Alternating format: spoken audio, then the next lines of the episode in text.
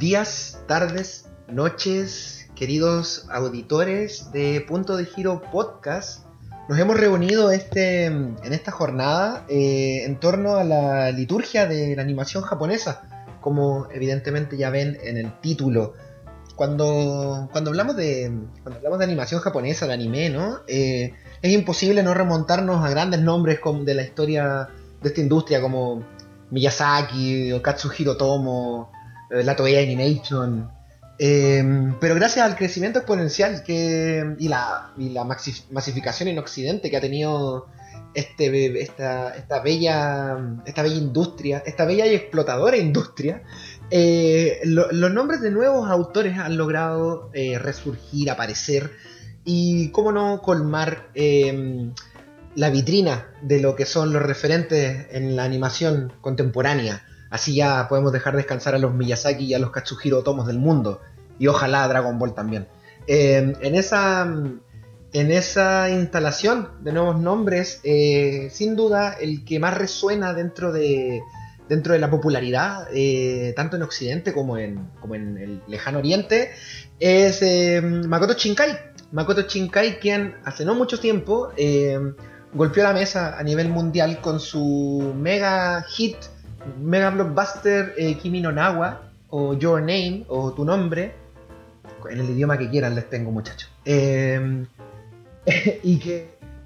Eh, Votre nom, toma. Eh, y que bueno, vamos a... Hemos preparado un programa muy especial para no hablar de, Your Name, de Kimi no Nawa, sino para, para ver cómo, cómo Shinkai logra... Cómo Shinkai logra tomar lo que es el folclore de su país, eh, introducirlo en una narrativa propia, en una narrativa autoral, y por qué no eh, lograr extrapolarlo hacia una lectura occidental también, porque bueno, el, éxito de Shinkai sin duda ha logrado traspasar las barreras del oriente lejano y nos ha llegado al corazón de todos a este lado del charco también. Si le pusiéramos un nombre académico a esto, se llamaría algo así como folclore y semiótica en la obra de Makoto Shinkai. Eh, sean todos bienvenidos a Liturgia a Punto de Giro Podcast. A mi lado, sentado a mi izquierda, como siempre, mi amigo y mentor Esteban Font. ¿Cómo estás, vieja? ¡Holi! Estoy muy bien, muy feliz. Hoy día, domingo. El so- Muy feliz a pesar de las tristes películas que hemos visto. Puta, sí, weón. Trato de, de cambiar el Switch porque sí, eran terrible triste, weón. Pero mm, hermosas al mismo tiempo. Una, un cierto de placer tristón también. Muy buenas. Oye, antes de, antes de, de entrar, uh, tú no eres un asiduo a- al anime, como me imagino muchas de las personas que escuchan este programa. Claro. Eh, ¿Qué te ha parecido como este acercamiento, este acercamiento al anime? Eh, me parece igual un arte muy interesante. Bueno, como, como tú decías, igual no soy tan afiliado ni, ni adherente al, estilo de anime, pero eh, me parece igual un, un- buen trabajo de, de experimentando también mi gusto en meterme en, el mundo de, del- de Shinkai.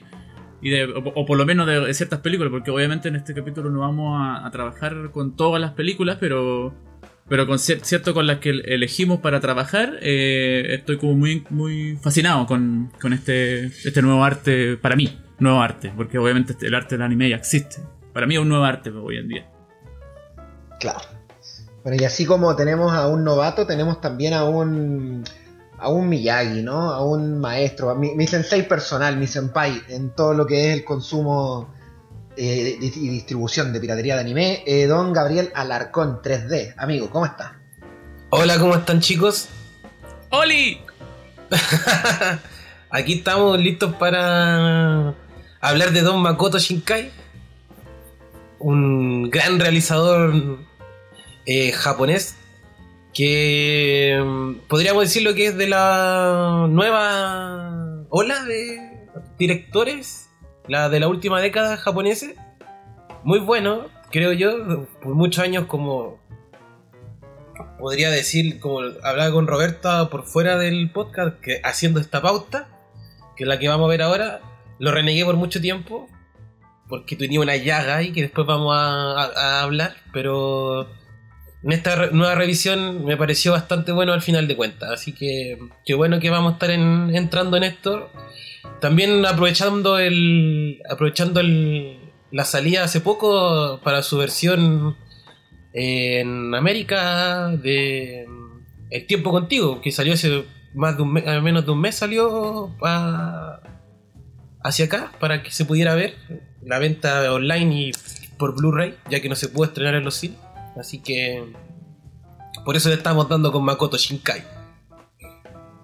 Bueno, y como siempre, eh, las películas que vamos a hacer referencia en este programa las pueden encontrar en los links que están en la caja de comentarios, o sea, en la descripción de este programa. Díganle, no a la piratería, son copias de seguridad, son nosotros tenemos las copias físicas de todo esto, créanme o no. Y Vamos a, proceder a saludar también a los oyentes que nos dejaron comentarios en el video anterior. Si usted quiere recibir un saludo, si usted nos quiere hacer una crítica, amenazarnos de muerte o simplemente quiere que nuestro DJ Gabriel le dedique una canción, no dude en dejar su comentario ahí.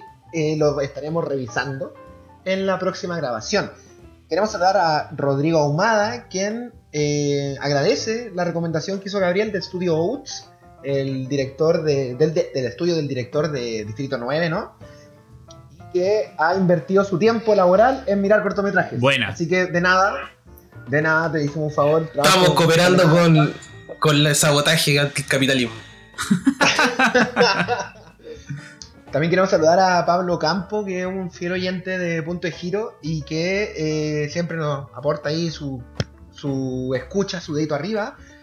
Y ya al, al clásico, ¿no? Kiv, quien dice que está aprendiendo de cine con el podcast. ¡Wow! Que por lo menos a mí eso ya me. Yo me doy por pagado, ya me puedo morir tranquilo con esto, porque es, creo yo, la intención que, que tenemos también con Punto de Giro, no solamente saciar nuestras ansias de conversar estupideces, sino también poder compartir un poco de conocimiento. Algo hemos aprendido en nuestro estudio y en nuestra carrera profesional. y si alguien puede obtener un poco de conocimiento con eso, para ya sea su realización, realización de su propio producto o un entendimiento mejor de las cosas que consume, bienvenido sea. Perfecto. Sí, Kip nos mandó ahí su opinión sobre Arrival, eh, que la comentamos en el capítulo anterior. Mm. Si, si, quiere saber nuestra opinión sobre Arrival, la tenemos ahí en el capítulo de ciencia ficción parte 2. Y dice que le gusta mucho Blade Runner 2049. A mí, la verdad, la secuela me encantó. Una secuela que nunca esperé que iba a ocurrir y que me dejó bastante satisfecho. No sé si a ustedes les gustó. A mí me encantó. Me encantó la 2049 de Blade Runner. Aparte que obviamente está en manos del gran Denis Villeneuve. O Villeneuve, no sé cómo. Uh. Pero es un gigante. Un gigante del cine de hoy. Denis Villeneuve. El mismo director de Arrival, ¿no es cierto? Exactamente. Yo no caído en él, weón. No, es. Te tienes que caer. Ya. No, no sé por qué no estás cayendo en él. No sé, creo que la paternidad me. me, me llevaba a, lugares extraños, podría decir. Imposibles de reconocer. Como por patrón. Exacto. exacto. Bueno, eh, Villeneuve también es de, aquí, pues de Quebec, creo, ¿no? Sí. es canadiense. Sí, es canadiense. del mismo lugar donde hacen Pau Patrol. Igual Pau Patrol, pues, weón. Está conectado ¿Qué ahí. onda? Canadá, weón, basta. y Quebec, aparte. ¿Por qué se hace todo en Quebec, weón? ¿Qué de gente? Están robando el mundo, están planeando hacer la nueva China, así como. Oye, Oye eh, bueno, no sé si queréis recomendarle, si queréis dedicar canción aquí o al final del programa 3D. Voy a dedicar al tiro, eh, como va a ser un, un programa bien costumbrista dedicado al folclore de cierta forma, eh, voy a dedicar un grupo que me he dado la semana de escuchar para prepararme mentalmente para esto. Pero que no sé la realmente si le guste a la gente que nos está escuchando, pero igual se lo, les voy a dedicar los temas. Eh, este grupo se llama Los Jaivas, no sé si lo conocen ustedes. No me, no me suena. ¿No Yo lo escuché ayer. Bueno, sí. Toma. Bueno, a, a Rodrigo Humada le voy a dar un regalo muy personal porque voy a regalarle una, una canción que mi padre me colocaba de niño de los Jaivas. Eh, se llama La Niña Serrana. Así que un muy bonito tema que me gusta mucho. eh, para que lo ponga por si tiene ganas de escucharlo, si no, lo comprendo. No a todo el mundo le gustan los Jaivas. Eh, a Pablo Campo le, le voy a poner La Conquistada, hermoso tema también. Uh, ese tema es increíble, weón. Temón. Ese weón. es bellísimo ese tema. Y, al, y, la, y aquí, que se mantiene fiel al, al podcast, le voy a dedicar el tema que más me gusta de los Jaivas. La poderosa muerte. Oh. Oh. Así que si lo coloque, si lo coloca Don Kid, acuérdese de mí porque es pedazo de tema. Yo la verdad lo volví a escuchar esta semana y dije, conche tu madre, que qué manera de tocar bien estos perros culiados. Perdón por decir esas groserías, pero oye, weón, el tema poderoso, weón. Eso. Buena. Después de haber después de haberle tirado buena vibra a los Jaivas, continuemos con el, el podcast. Eh, bueno, eh, qué grandes son los Jaivas, po. Eh, La cagada, weón. Sí, weón. También es grande Makoto Shinkai. eh, que, no, que no tiene nada que ver. ¿Cómo pasamos así como.? Bueno, Claro, qué mal, qué mal Vamos hilado con el humor. Eh, Gabriel, eh, tú eres el gestor y artífice de la, el- la- la pauta principal de esta semana. Así que, eh, em- eh, danos, introdúcenos que, a- cómo tenemos que, qué tenemos que obtener en este programa, cómo tenemos que salir, qué tenemos que aprender. Cuéntenos. Bueno. Usted maneja el voto hoy día. yo manejo el potro hoy día, me voy a lanzar. Eh, bueno, primero que nada, voy a agradecer a mi profesor de semiótica de la universidad que le puse mucha atención y logré ponerle. Saqué, le saqué el polvo a los cuadernos de la U y la verdad era un mateo de mierda. Tengo todo escrito en los cuadernos. Soy, y todo esto está sacado del poderoso profesor Osa, Fernando Osa, que nos hizo clase y yo creo que ustedes no se acuerdan de él. Carlos Sosa. Era un- ¿Cómo no acordar Carlos, Osa, Carlos, Osa. No Porque te sabía el nombre. De cambiar de. Te Weón, esta puerta aquí dice Fernando Osa, weón. En mi cuaderno, weón. Anoté mucho, pero anoté su nombre mal, weón. Lo agregaste a Facebook. Estoy siguiendo un Fernando Osa en Instagram que no es. Oye, también es pelado y go- y gordito. Que cambió el profe con los años, la wea. Que habla, hable al puro colo colo. ahora, weón. A Colo Colo le mando unos nudes. Bueno, eh, eh, tengo, tengo los cuadernos aquí y saqué esa, todo lo que vamos a hablar de ahí, weón. De la clase de Fernando Osa. De Fernando Osa. Exacto. Qué manera de pasar. Qué manera de pasarlo bien en esas clases, weón. Era, era capo él. Era capo Es él. sequísimo. Era capo. Era capo, Pues. O sea, sí, uno- quizás murió Carlos y sigue vivo Fernando. No, sigue vivo Carlos. Carlos está haciendo. hizo un. un- hay un- una serie web que. que habla sobre también sobre el concepto de la de semio- se- semiología y, y filosofía. Que ahí les voy a mandar el link. De, de- pero salió Bueno, ahora. si lo pueden bu- bueno, si lo pueden buscar por ahí, al- a la gente que está por ahí, como dice Font que está dando vuelta algo de él, Carlos Osa pueden recomendarlo. No sé, se lo recomendamos harto. Bueno, volviendo al tema después de este impasse de nombre, el, como les decía, el Roberto preparé este programa para que por medio de la, de la mirada de Makoto Shinkai eh, logramos tener un grupo de herramientas eh, para darle contenido a una historia o una narrativa que tenga mm, un eje folclórico costumbrista. Como les dije que esto lo sacamos de la de una clase que tuvimos en la época cuando estudiamos cine, eh, estas herramientas están se encuentran en un grupo de la semiótica y de la antropología cultural, que los vamos a ir combinando y por medio del análisis que le vamos a hacer a la obra de Makoto Shinkai, eh, vamos, vamos a entender que el folclore y el costumbrismo, los mitos y la leyenda, eh, pese a que se cuentan de diferentes formas en varios lugares, en diferentes culturas, se pueden llegar a repetir y tienen una misma, una misma estructura o una misma ciencia de cierta forma para poder estructurarlo. La idea es tomar esto y ponérselo a un relato que ustedes quieran crear y todo eso, más aún si tienen alguna relación con, con el tema folclórico. Yo la verdad a mí me gusta bastante, nunca he podido dedicarme bajo ningún porcentaje a, a hacer esto, pero soy un, un fan escondido de la situación. Para eso de, de los japoneses, como lo que tiene el anime, perdón que te interrumpa, de que a pesar de que tienen como elementos de mucho de ciencia ficción, weón, tecnologizados a cagar, como los Gunpla, ¿cachai? Como estos animes de naves, ¿cachai? De robots gigantes, weón. Siempre eh, en la, bajo la costra del, del universo que crean, siempre está la raíz folclórica.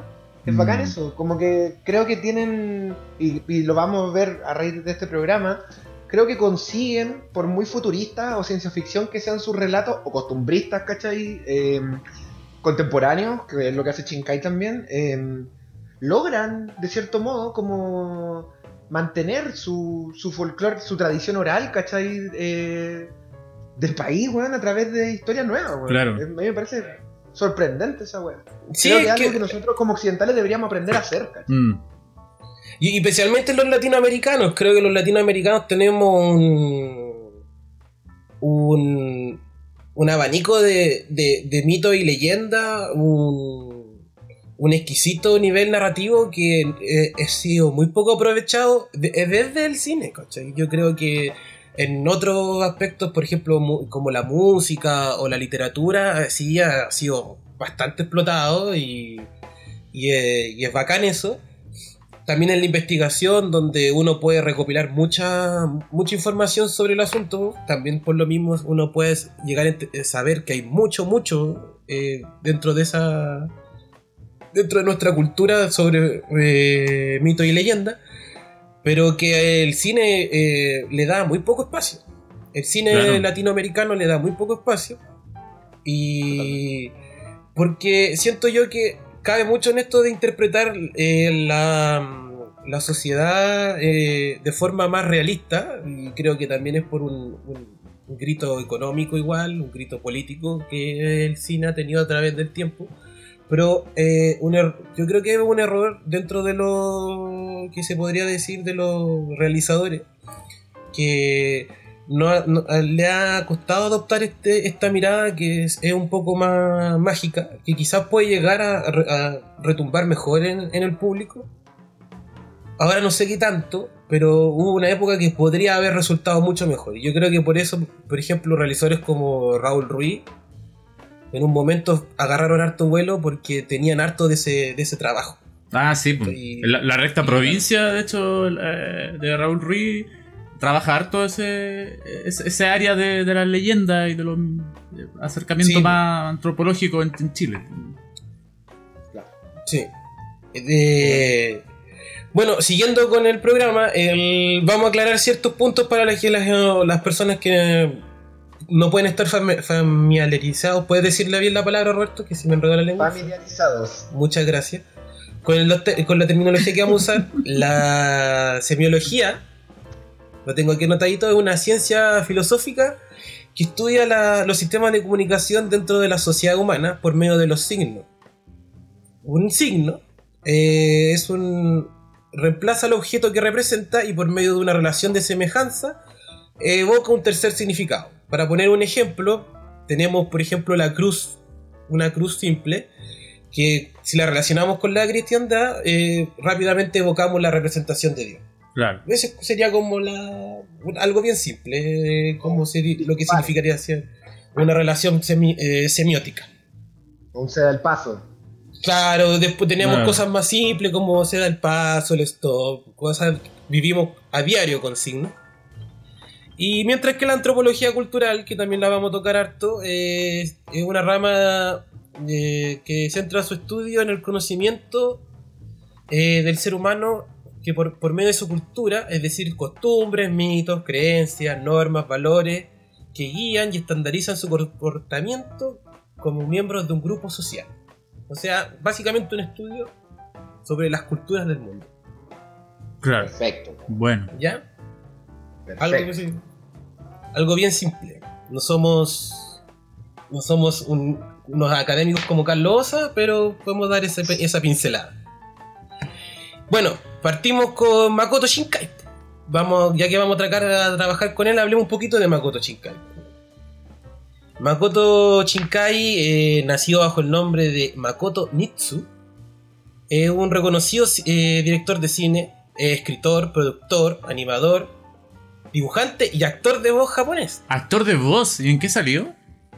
Eh, bueno, por lo menos sale en su propia obra varias veces. Ah, Le pone, Makoto pone- Shinkai como pone- Makoto Shinkai. le Claro. pone, le pone no, eh, voz a sus personajes. Estudió literatura eh, japonesa en la universidad y su pasión por las filmes de filme animado se debe a los mangas, a los animes y novelas que leyó en su juventud. Eh, su película favorita, un dato, es El Castillo en el Cielo de Hayao Miyazaki, gran Wow. película recomendada. Película. Y Shinkai ha sido llamado como el nuevo Miyazaki, eh, diversos artículos incluyendo Anime Bouquets y Anime Active Anime. Aunque Shinkai no está ni al metro con esta cuestión y dice que es solo una sobreestimación. Yo estoy de acuerdo con el compadre, creo que es demasiado. Claro. O sea, Miyazaki hay uno solo, vamos, aparte. Sí, además Sí. se, se diferencian bastante igual del, del- en el estilo. No, esa weá de andar comparando, weón, y, y- o, o igualando, no, eso lo encuentro, lo encuentro Kuma. Perdón, perdón Sí, la palabra. Pero de repente a los críticos les gusta llegar a esos puntos. Claro. Y es bueno que él también como que se haga a un lado. Y creo que es más sano que empezar a creerse realmente eso. Claro.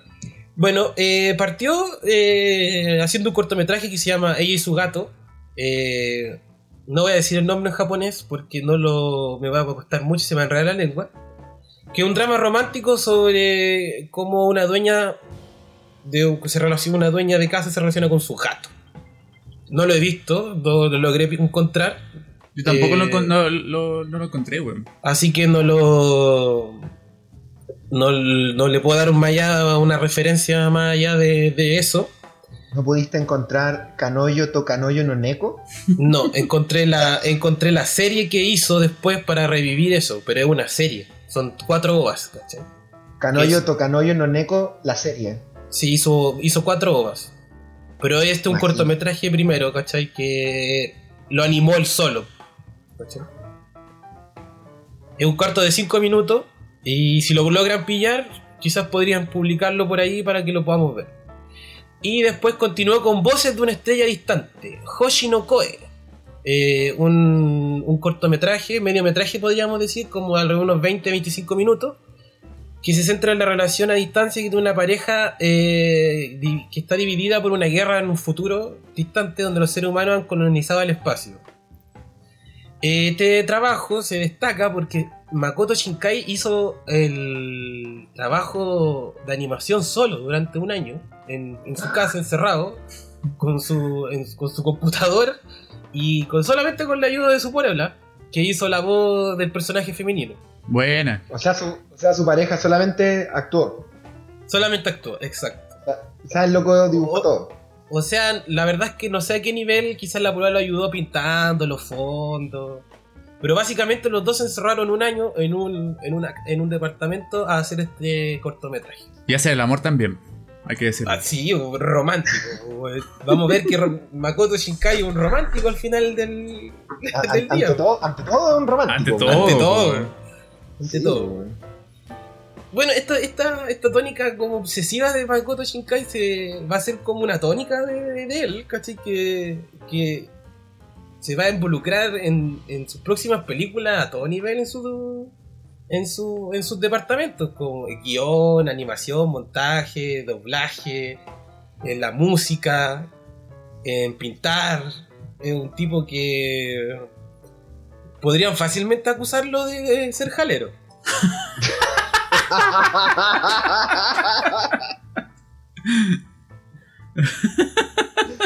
No lo, va- no lo vamos a acusar nosotros de eso, pero la gente podría sospechar. Sí, o así como, ¿cómo puede hacer tanto? Oye, y otra cosa, otra cosa que se empieza a repetir desde acá es el es esta fijación narrativa que tiene Shinkai por, por las separaciones, ¿no? Como con esto del el corto de lo- la pareja separada por una guerra, ¿cachai? Como el encuentro y el desencuentro. Sí. Claro. Eh, sí, pues el encuentro y el desencuentro, la separación y, y también la nostalgia del amor adolescente, que es muy. La adolescencia y el amor adolescente, como que, desa- y que desaparece, es muy. Está muy presente también en la, en la obra de Makoto Shinkai. Y la lluvia, tiene una obsesión con la lluvia, el weón. Bueno, en, en Voces de la Estrella Distante no llueve. Ah, menos mal. No llueve. Menos mal. Pero sí aparece mucho tren, que también aparece mucho en la obra de Makoto. Sí, también es un, recurso interesante. sí. Eh, bueno, siguiendo con Makoto, eh, su primer largometraje fue eh, Más allá de las nubes, El lugar prometido. Eh, Komu no Muko, no, ya no, me, traté de hacerlo pero no pude. Traté, traté de aportar, fallé mal. No lo puedo decir. A ver, Roberto, ¿tú te, tú te atreves? Kumo no Muko Yakusoku no Machu. Ah, bien. Eh, eh, un hombre que estuvo, eh, ha recorrido el mundo. Estuvo en Vietnam. Peleó en Vietnam.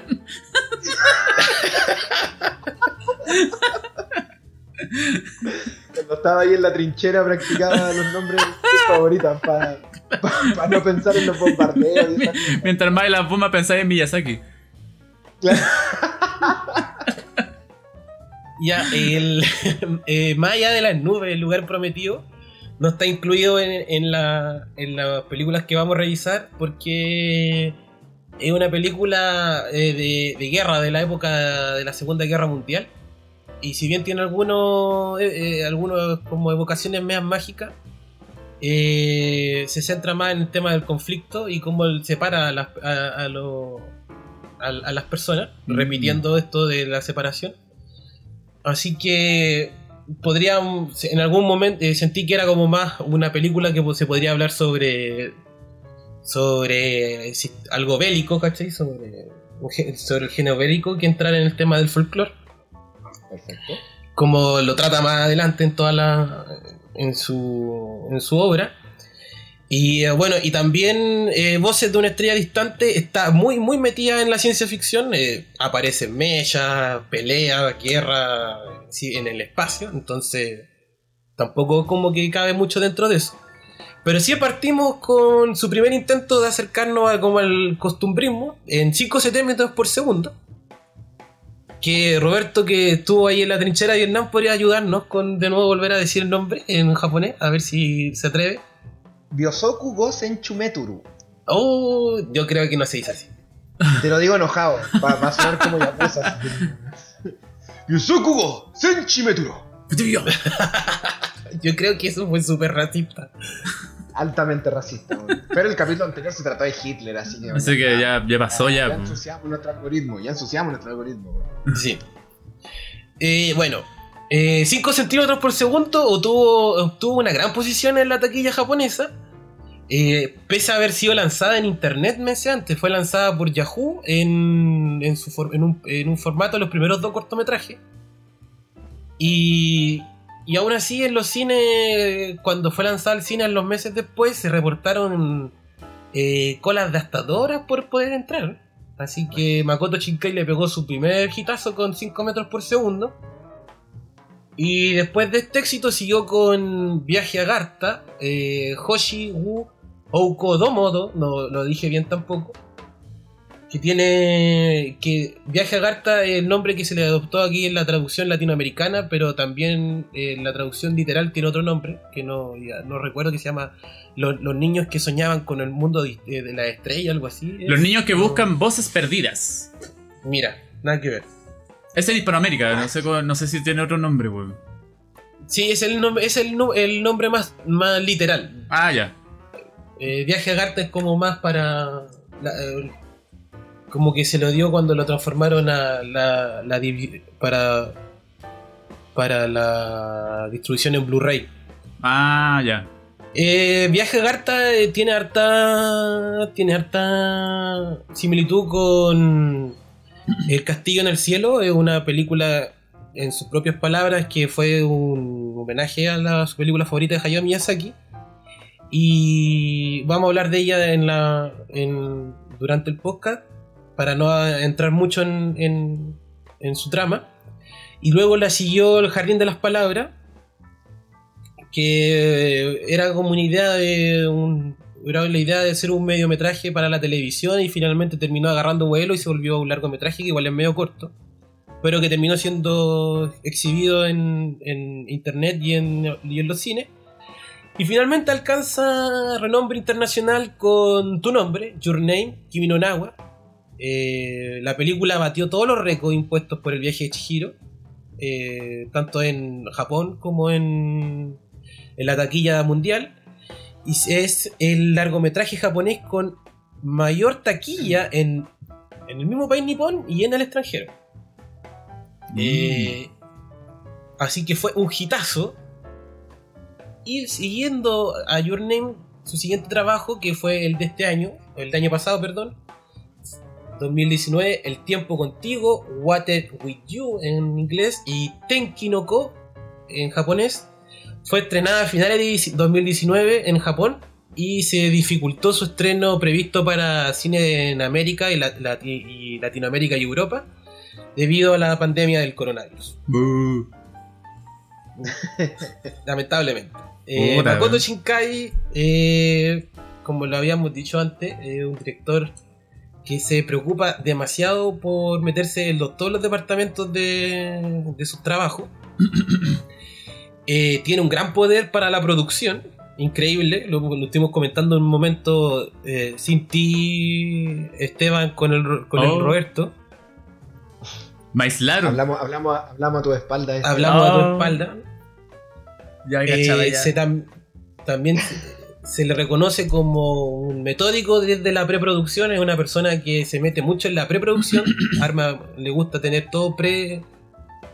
Tener en la preproducción tener todo muy listo. Eh, y ha dejado que su carrera cursada en literatura japonesa influya de- eh, mucho en su obra. Bueno. Y también otro, ah, otro aspecto ah, importante que se le puede eh, destacar, que lo podríamos ver en otra, en otra, en otro podcast, si en algún momento podemos dedicarle, que él se dedica a montar sus tra- sus películas. Él es Ah, el en las mon- montas. En las- Buena. Él las monta. Wow. Sí, él las monta. Eh, Igual, igual me imagino que por lo menos lo que he visto de la producción fílmica de, de películas de animación japonesa. eh, ¿Por qué producción fílmica? Porque a- a- los animes no se hacen así, pero los directores al, al ser también los que hacen los storyboards y que muchas veces dibujan e- y animan o hacen los, key, los keyframes que se les dice como los, los frames clave de la, de la animación, que tú Esteban por tu conocimiento de animación tenés que cachar igual eso, como que hay cuadros importantes y al final los animadores secundarios lo que hacen es rellenar Claro. lo que hay entre un cuadro y otro cuadro. Claro. Eh, me imagino que al. O sea, por lo que he visto, por ejemplo, en este documental que es ahí del estudio Ghibli y el castillo de, la, de los sueños y la locura, de que ya mientras están como animando los, los mismos directores, van como armando el tempo del. Como ya pensando en el montaje, pues. Claro. como van armando el mismo tempo de lo que tienen que durar las imágenes, de repente se pegan sus bolas musicales mientras van. mientras están haciendo los storyboards. Es súper loco el, el proceso, me imagino que en Occidente no, no funciona así, ¿cachai? Como el que el, el- el animador va montando mientras dibuja, weón. Sí, pues. Sí, pues verdad eso. El montaje se hace ahí en el, en el- mientras se va dibujando, por lo menos en el lado occidente, claro. en el lado- Ahora, Se te orienta. claro, o sea. Ahora hay algo interesante también que me gustaría como a- a- agre- agregar como de, general que me llamó la atención de, de Shinkai. Dentro de todas las obras que vamos a repasar más adelante, eh, también la misma psicología que, que- que- voy a voy- antes de empe- de empezar voy a decir que yo primero vi Your Name hace, hace el año pasado y la encontré preciosa. Y ahora, repasando est- estas películas, eh, me di cuenta sobre un detalle de- dentro del trabajo de Shinkai, antes de, de, de- introducirnos, eh, sobre el trabajo del color que, que trabaja en sus películas. No sé si él el, el, el- el colorista o el... obviamente en la cabeza de- de- de- del comienzo de, realizar este, este, este, este proceso de pintar, pero los cielos todos los cielos que ocupan sus películas, o por lo menos la que vamos, la que estamos repasando ahora, son todos los mismos cielos y los mismos colores. Que entre eso está el, el verde, el, azul y el rosado. Y, mm, y qué representan esos colores. Está completamente claro que el rosado es el amor, que uno lo asocia mucho con el amor en- dentro de la psicología del color. El verde es como la esperanza. Y el azul es la tranquilidad y, y templanza. Entonces. mm, Y, también tri- tristeza. Entonces, si uno ve todas estas películas, o mejor dicho, todos estos animes de, Shinkai, uno ya empieza a asociar ya esa, esa, misma sensación o emo- emotividad a través de los, mismos- de los mismos colores que usa en la, película. En cada película. Eso, quería agregar. Y, y, y solamente como para alimentar lo que dijiste, en, en El Jardín de las Palabras, en Your Name y en Weathering with You, la última, eh, El Tiempo Contigo, él es el diseñador de colores. Ah, perfecto. Está, está claro ahí. Por lo menos está, así- está acreditado, por lo menos así. Bueno, y en 5 centímetros por segundo también lo es. Claro. Ah, Sí, se entiende. Sí, weón. El weón es remetido, weón. No deja. El weón es- Por eso digo que puede caer fácilmente metido en. Ser culpado de ser jalero, weón. ¿De ¿Dónde saca tanta energía para meterse en tantos departamentos? Porque mientras está coloreando tiene que estar dirigiendo las animaciones. Es un. Es harta pega, weón. Es harta pega. Deja que la gente trabaje, weón. No sé.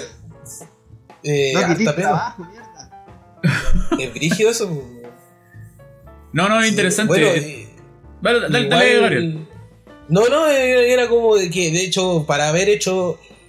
Porque el nivel de animación de voces de. Voces de una estrella distante no es para nada malo, ¿cachai? Y lo hizo él solo, ¿cachai? Claro. Eh, igual es un weón. Igual tiene talento para la animación.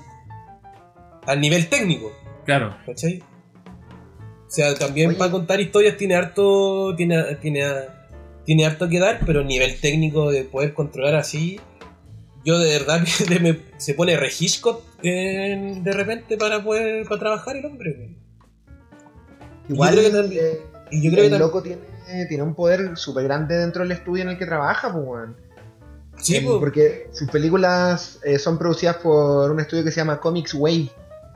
Y el grueso de la producción de Comics Wave, Comics Wave hace, bueno, tiene películas, tiene cortometrajes, pero uno de sus mayores sustentos es la, es la publicidad, hacen como comerciales de televisión. Eh, y lo que destaca, eh, lejos de la publicidad, es exclusivamente la obra de Makoto Shinkai, weón. Siendo no un miembro fundador del estudio, ¿cachai? Mm. Entonces me imagino que el loco, claro, debe tener un, un poder no menor dentro de dentro de la cadena de producción de, de cómics, pues, de Comics Wave, porque si no, si el loco trabajara, no sé, con Madhouse, probablemente no, no podría meterse tanto en los proyectos, ¿cachai? Claro. Claro. Sí, pues igual. Comics Way le, le tiene, le tiene hartas fichas puestas. güey. O sea, yo, yo, no, yo siendo un, un director ejecutivo, después, del, después de haber tenido gente dos horas en cola de, de su primer largometraje eh, eh, con ellos, que fue 5 centímetros por segundo, yo la verdad, weón, hace lo que queráis, pues, weón. Yo, Sí, pues bueno, si los locos tienen que haber ganado harta plata igual con él, pues, entonces. Y, y para peor, no fueron y no, no fue bajando el nivel de, de, Mak- de Makoto Shinkai, fue subiendo. ¿no? Claro. Hasta que llegaron, llegaron Your Name y los buenos fueron. Yo creo que ahora, forraron tiene ahí, libertades pues. creativas. pues, bueno. Mm. Yo- ahora más libertades creativas debe tener. Sí, Sí, pues, totalmente acuerdo. yo creo igual. Si se se forrado ya, pues, weón, con John Name. Eh, ya, entremos a analizar las películas de Makoto Shinkai. Partamos por 5 centímetros por segundo. Eh, ¿Tu favorita? mi favorita. En 5 centímetros por segundo Makoto Shinkai su primer se aleja de la ciencia ficción. Ya la abandona definitivamente y, y se acerca hacia el folclore japonés, eh, donde el director busca hacer una representación de la realidad. En una entrevista que tengo aquí anotada de él, dice, este trabajo no incluye los elementos ficticios como la ciencia ficción y la fantasía que se encuentran en otra obra animada. En cambio, hemos hecho una ubicación exhaustiva y ahora estamos tratando de convertir esta realidad en una expresión animada. En nuestra vida cotidiana casi no hay drama, eh, no hay drama lleno de acoso, cambios dramáticos o, revela- o revelaciones repentinas, pero al final el mundo está lleno de delicadeza y la belleza que nos mantiene vivos. Nuestro objetivo es crear un trabajo que se adapte más a nuestra vida cotidiana, donde eh, tal lado de la realidad se recorta en esta película. Y después de que hayamos terminado de verlo, el paisaje que estamos acostumbrados se puede lograr ver más brillante de lo habitual. Jue. Wow. Eh, eh, referido a este paisaje en su filme, nos expone eh, a la caída de los pétalos de cerezo. El cerezo es muy importante en la tradición nipona. eh, tiene mucho significado en diversas expresiones y tradiciones. Y todas están relacionadas con la vida de esta flor. ¿Ya? La caída del, pétalo representa, del pétalo de cerezo, representa eh, la transitoriedad de la vida, ¿cachai? Esta caída eh, de la flor, eh, en esta caída la flor tiene vida y en esta misma encuentra la muerte. Varios haiku, que son poemas japoneses, hacen referencia a este suceso. Y en 5 centímetros por segundo, el personaje de Akari, que es una de las personajes principales, le comenta a Takaki, que es el chico, el personaje principal de la película, al principio de la película le parte contando de que estos pétalos, le dice, caen 5 centímetros por segundo.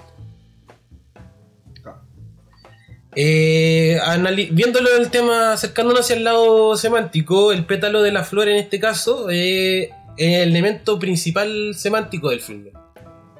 Y desde, desde este desde este elemento semántico sur- surgen las diferencias en líneas poéticas que se van, irán generando.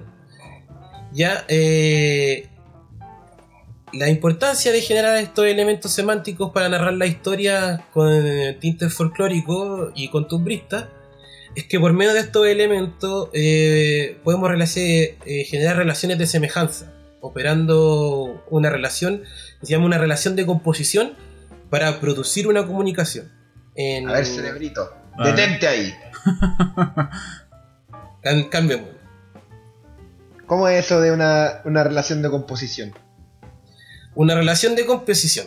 A ver, en las relaciones de composición eh, es una ecuación que, que está, está sujeta al, a, un, a un código que se suma con un signo y que eso da igual un símbolo que es la, finalmente el, el artículo semántico.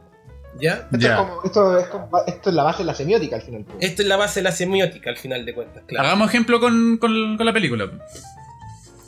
Eh, vea- eh, bueno, eh, el código en el código en la en, en- ¿Qué es un código? Primero. ¿Qué el código en por- 5 centímetros por segundo vendría siendo el- la caída del de la, del pétalo, ¿cachai?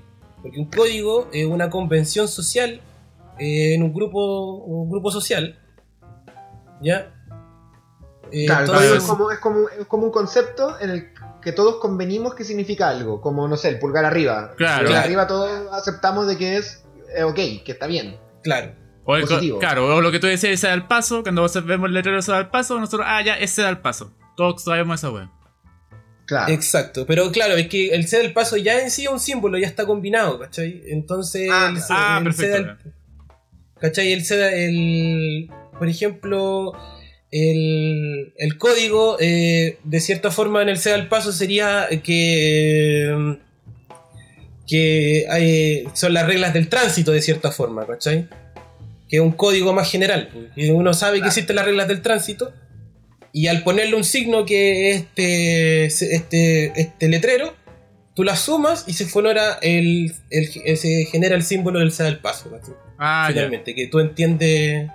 ¿Cachai? El código es un es una convención social, ¿cachai? Es algo que no es material, ¿cachai? Ya, entonces, Entonces, por ejemplo. es un, co- es un código es un código de un grupo, de una cultura, de un folclore, de cierta forma, ¿cachai? De una costumbre. Por eso en, en la película 5 centímetros por segundo, el, el- la convención social vendría siendo, o sea, el código, que la, la caída del el- el pétalo eh, tiene un significado de, la transi- de- de lo transitorio de la vida. Ya, por, por ejemplo, el código sería el tiempo, que pase el tiempo. Más Claro. signo, el pétalo. El pétalo, exacto. Perfecto. El, claro, y, el signo es el, el signo es lo físico. El signo es lo- la imagen en sí misma. ¿cachai? Claro, como Que en decíamos, este el caso en la, peli- en la película el pétalo. Y esto al combinarlo finalmente nos evoca en un símbolo y dándonos a entender dándonos a entender finalmente que, que, los que lo que personajes están viviendo. Entonces, al presentarse en diferentes partes de la película, eh, todo esto nos evoca constantemente a nosotros, ya al, al habernos representado, habernos mostrado esto desde un inicio, que están, eh, están en una etapa de donde el amor entre ellos está siendo transitorio, donde está pasando la vida por delante de ellos. ¿cachai? Eh, en este sentido, el- la antropología cultural nos dice de que, de que el representar una imagen, al representar una imagen, eh, finalmente estamos realizando un rito al recordarla. ¿Cachai? Porque de esta forma eh, estamos eh, haciendo visible algo que no existe y eh, de esa forma se, se constituye un mito. Entonces, si nosotros lo, lo, lo llevamos hacia la película de Shinkai, podríamos fácilmente decir que la película en sí es un, es un- es un mito, se podría transformar fácilmente en un mito so- que se relaciona con la caída de, de, de los pétalos de, de, de cerezo. ¿cachai? Porque al lograr combinar, al lograr combinar estos elementos semióticos, logramos entender eh, una parte de la cultura japonesa. ¿Cachai? Y ahí, por Porque ejemplo. Porque Claro. también a- a nos- dentro de la misma película se nos, se nos explica el, el código, ¿cachai? Y ahí nosotros empezamos después a asociar y empezamos a generar las distintas narrativas que nos va tirando la película, ¿cachai? Que, finalmente todo está asociado hacia el paso del tiempo, ¿cachai? O por ejemplo, cuando la relación de ellos está más congelada, el mismo personaje recuerda los pétalos de rosa, pero ahora son nieve, se transforman en nieve, ¿cachai? Entonces tiene una ya tiene otra connotación la caída, ¿cachai? Tiene una caída, tiene otra tiene otra otra realidad y entonces pasamos a realizar nuevos códigos y nuevos símbolos, pero dentro de ese, o sea, nuevos códigos más signos que se generan otros símbolos, pero esos códigos ya están, ya están instaurados dentro de la película y nosotros nos vamos encerrando dentro de un, dentro de un código que se está creando dentro de la misma película. Y finalmente eso hace en sí que la, que la película tenga una visión más como mística, se podría decir, de, del- de, la, de la vida, que te, te evoque de otra forma un evento tan tan transitorio, tan tan Efímero. efímero, ¿cachai? O sea, no tan, si- eh, por ejemplo, porque vamos a lo, a lo, a lo real, ¿cachai? Es tan interesante hablar, crearte crear una historia sobre una relación que no fue, así como de la forma tan simple en que nos cuenta Shinkai. ¿Cuál es lo poderoso dentro de esta historia? Dentro del, del dentro de la historia de 5 centímetros por segundo. Es precisamente eh, esta relación que se crea con el pétalo de rosa. O sea, perdón, con el pétalo de, cerezo. Porque eh, la historia de amor no, discre no, no se genera, no, la historia de amor que hay en ella no va más allá de una historia de amor que, que está contada en un, en un- puede estar contada en, un blog de, de alguna de alguna niña que está enamorada o un weón que dibujó un cómic romántico para venderlo un- no, no escapa de un de un de una historia muy fácil de, de hacer, ¿cachai? En, en sí es un- podría ser fácilmente un, un librito de, de cuentos muy chiqui, barato de vender, pero donde agarra significado y otra, y otra connotación es cuando eh, hace esta relación con el, con el folclore y la costumbre del, del pétalo de cerezo. Y ahí arranca todo un. Arranca toda una poética simbólica de Makoto. eh, eh, aprovecha eh, muy bien, por lo menos hasta el corto 2. po, ¿cachai? Claro, de hecho, Claro. eh, ahora que lo estáis, que, lo, que te escuchaba hablar, eh, es verdad que si bien la, la película en sí no se trata de, de una historia de amor como tal, pues sino se trata de alguien que no ha podido superar una historia de amor. Claro. Que quizá que es una historia de amor que nunca despega tampoco, ¿cachai? Es como una historia de amor que inicia, pero se congela en el tiempo y finalmente queda ahí como algo quizá anecdótico, ¿cachai? Eh, pero la, pero el, el- diseño del protagonista, que es el que nos lleva por esta historia, ¿cachai? Eh, se niega a, a- a- a aceptar que el pétalo de su árbol caiga, pues, básicamente, pues, se niega a aceptar de que, de que de que esta historia quede en algo anecdótico, ¿cachai? Y moverse adelante y tener nuevas historias y vivir nuevas primaveras con nuevos pétalos, pues, ¿cachai? Entonces, eh, es verdad lo que, lo que dices tú, como que la película finalmente agarra este elemento este elemento eh, folclórico que es la, la caída del pétalo en, en- la cultura de los samuráis, el, el sakura, que es el nombre con el que se le conoce al cerezo, Mm. El sakura significaba dos cosas. Pues primero significaba, era una representación de la sangre, eh, pero al mismo tiempo era una eh, representación de lo efímero de la vida, ¿cachai? Como los samuráis tenían esto, este, este desapego a su propia vida, ¿cachai? Uno, eh, perder la vida en el campo de batalla y dos, entregar la vida a su shogun, que era su señor feudal. Eh, entonces los locos como que tenían toda una... todo un... un un rito, por decirlo de alguna forma, eh, o, más que rito, sino que, sino que le adjudicaron, caché, como un rol muy importante al Sakura, y eso obviamente se, se extiende hacia nuestros tiempos y hasta esta película. Entonces como que como que pareciera que eso efímero de la vida, caché, como lo vacua que puede ser la vida, como bueno, se cayó el pétalo y, y, y se, y se murió la flor nomás. Eh, pero lo que importa es finalmente el tiempo que estuvo en el árbol y, y lo bello que fue la caída, ¿cachai? Y la vida que dio esa flor, pues, weón. Me imagino, no sé, pues. Eh, entonces, el protagonista se niega, ¿cachai? A esa realidad eh, y básicamente lo que hace es negarse al vivir, pues, weón. Porque el vivir es avanzar, ¿cachai? Como que la película te lo va instalando, eh, te lo, o- siento yo, te lo va empujando con un montón de elementos que van que van jugando con este tema de la velocidad, ¿cachai? 5 centímetros por segundo y después tenemos el tren, que el tren va mucho más rápido, ¿cachai? Claro. Y el tren también es como un avanzar, un moverse, un desplazarse y al mismo tiempo un borrar, pues. Claro. borrar las cosas que están pasando, ¿cachai? Un borrar lo que fue y vamos a algo nuevo. Después también pasa con este satélite que van a lanzar al espacio, que la niña le dice, el satélite avanza, no sé, 50.000 metros por hora, no me acuerdo la Claro. velocidad con la que avanza el satélite, pero es un dato que dan en la película. Y el muchacho, en, en vez de irse alimentando de estas nuevas experiencias que le va presentando la vida, ¿cachai? De estas nuevas historias que pueden empezar, sigue pegado con 5 centímetros, en vez de ir a 500 metros por segundo, ¿cachai?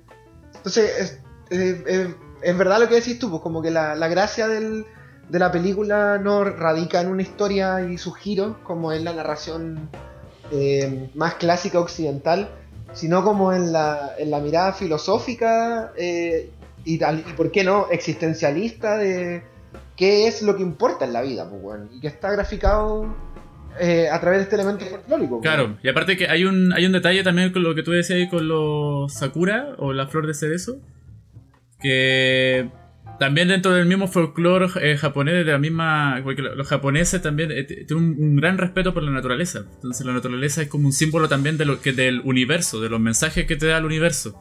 Y, eh, y curiosamente, el, el universo, aparte de dar los mensajes sobre el mismo Sakura, al personaje eh, protagónico que... Uh, se me olvidó el nombre del protagónico. Ta- Taka- Takaki. Takaki. Takaki. Takaki. Takaki.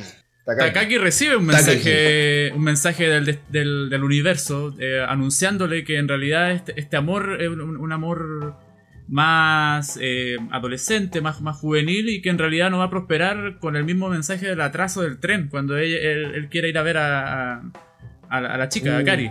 Entonces, el, uni- Mm, el mismo universo, porque al final fue por una tormenta. Entonces, al mismo tiempo, juntando un poco con el folclore eh, japonés, el universo, en este, en este sentido, en la, misma naturaleza, le está dando señales al protagónico de que no, no, no, no va a prosperar esta, esta relación y al final es, mejor disfrutar lo, lo que estaba en ese mismo momento. Entonces hay un, hay un detalle bien interesante que sucede al, principio del, del- primer cortometraje que es Extracto del Flor de Cerezo, que es el primer episodio de, de estos tres capítulos que tiene esta película y ahí el universo le anuncia que esto no va a prosperar. Y claro, y de ahí más adelante vamos viendo de que lo que ustedes decían del estancamiento de- de- del romance que de Takaki junto a Akari y al mismo tiempo el, concepto de la unión de estos dos personajes, de la unión del amor, en realidad no, no existe esta unión porque Akari, que es la chica que, está enamorada del protagonista, eh, comienza a, a desaparecer su, su imagen incluso hasta, hasta presencial hasta el final. Entonces ya nos están dando un, un anuncio de que ya este personaje está de- desvaneciéndose dentro de la misma historia. Y, pero el protagonista Takaki continúa con, tratando de, forzar a, que aparezca este, esta- este, este romance que en realidad no existe. Eso es lo que creo que ah, me, me di cuenta viendo la película con estos mensajes. Exactamente. Entonces, eh, con esta ecuación que instalaste, Gabriel, de código más signo igual símbolo, como que podemos sustraer también lo que, lo que es el cómo Shinkai en su rol de guionista eh, desfragmenta su relato, porque es un relato que desde, lo- desde el punto de vista occidental es un relato carente de antagonista, ¿cachai? Mm, Y un relato también carente como de como de muchos giros, pues. De hecho, el relato como que no tiene muchos giros la, la película, pues. No, pues por eso, el, claro, perdón por interrumpirte. No, no, no, está bien. Entonces, eh, entonces eh, eh, eh, es, es genial como, eh, como a través de esta, de esta ecuación que, que tú instalaste, podemos al mismo tiempo desfragmentar la gracia de este guion, pues. Porque eh, código más signo vendrían siendo finalmente, eh, si, lo, si lo extrapolamos como a una construcción de personaje, y que le hemos hablado a lo largo de todos los podcasts, de que los personajes y las tramas avanzan cuando hay dos fuerzas de choque que están en oposición, y la contradicción de esas dos fuerzas de choque, eh, la victoria de, de una de esas dos fuerzas de choque, hacen de que la trama avance, porque le presenta dificultades o victorias a los protagonistas, pues. Eh, dependiendo de cuáles son sus motivaciones y sus deseos, etcétera, pues. Entonces aquí, eh, la fuerza de choque sería como este elemento folclórico, ¿cachai? La futilidad de la vida, la hoja de cerezo que cae, ¿cachai? Versus eh, el versus la, mm, el, el ímpetu del protagonista por impedir, ¿cachai? Que esta, esta futilidad, ¿cachai? Esta, esta, mm, esta caducidad de las, de las cosas eh, se cumpla, pues, weón. ¿Cachai? Porque Claro. el loco quiere evitarlo, quiere evitar que la hoja de cerezo se caiga, ¿cachai? Metafóricamente, pues, weón. Claro. Entonces ahí el código más signo vendría siendo como el elemento folclórico versus los des- más los deseos del personaje, ¿cachai? Y nos dan como resultado el símbolo, que el símbolo en este caso sería, ¿cachai? El personaje tratando de evitar luchar, de, de un modo muy, estoy hilando muy fino, de evitar el folclore, pues, weón. ¿Cachai? Weón está tratando de derrotar el folclore, pues, weón. Porque el folclore te indica que, weón, la weá se cae y, la- y las cosas se mueren. Claro. Filo, ¿cachai? Muévete. Claro, pero al final, y de- como lo vamos a ver más adelante, y que también dentro del de la tradición mitológica y el, es bien difícil lograr vencer al, a los dioses, pues. Y pensar a la muerte, pues, totalmente. pues. Eh, sí, entonces. Entonces, claro, y a mí lo que me interesa de esta película es cómo Shinkai, y creo que es como un buen ejemplo también de, de- esta ecuación simple de la semiótica, ¿cachai? Cómo se le aplica una película, no solamente puede ser usada para un tema. para un tema como de folclore, ¿cachai? Yo creo que lo importante de- del trabajo que lo hace Makoto Shinkai es que él impone esto y hace recorrer la trama por medio de- de esta relación, ¿cachai? Pero esta, esta lógica del código más signo que finalmente termina siendo un símbolo eh, es aplicable en muchas otras películas. Mm. Y, y aquí eh, habíamos quedado de, de- de- de dar algunos ejemplos por fuera del, del- del cine de anime y no lo anoté, me, me acabo de dar cuenta que finalmente no lo anoté, lo tengo anotado así en mi cuaderno acá. Tenemos una relación en otra película, por ejemplo, eh, chilena, no sé si la han visto la gente que, que está escuchando, creo que ustedes dos sí la vieron. Y muy buena, recomendable también. eh, la frontera de Ricardo Larraín. Ujú. Peliculón, po. Sí. Se, trata película- básicamente del- del- de la misma convención. O sea, el, el- este rollo de la frontera. El- esta, esta convención finalmente de que este lugar donde que era una frontera anteriormente es un, lugar manchado por la desgracia. Eh, al personaje se va a vivir directamente a este lugar y lo vemos, vemos cuál es la, la frontera.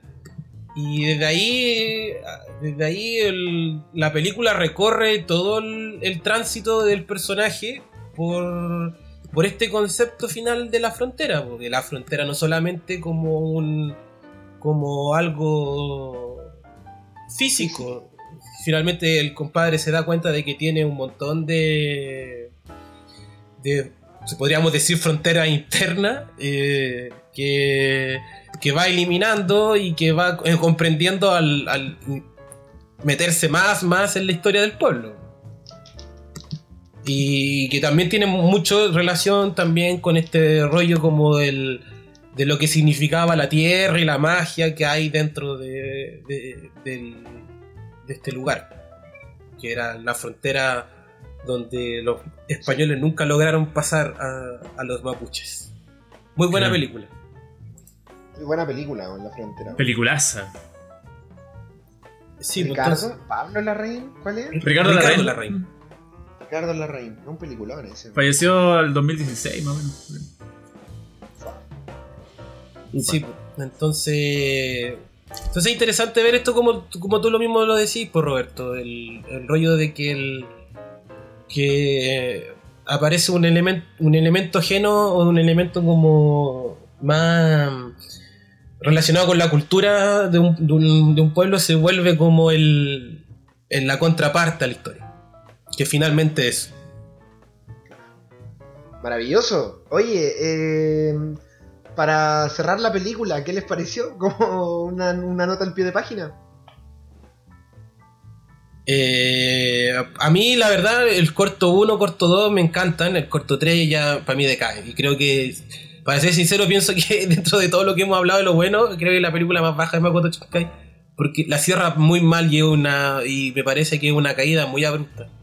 Finalmente un, un, quiebre muy brígido en, cómo narra. Y creo que, no, creo que la cerró muy mal y eso igual no es bueno. Pero si tuviera, que mirarla así como separarla por cortometraje, creo que el corto 2 en forma unitaria, que es el que se llama Cosmonauta, tiene muy es demasiado precioso y tiene muy buena muy buenos momentos, especialmente relacionado con esto mismo, con el tema del- de, de la velocidad y de- del pétalo del, de cerezo. Mm.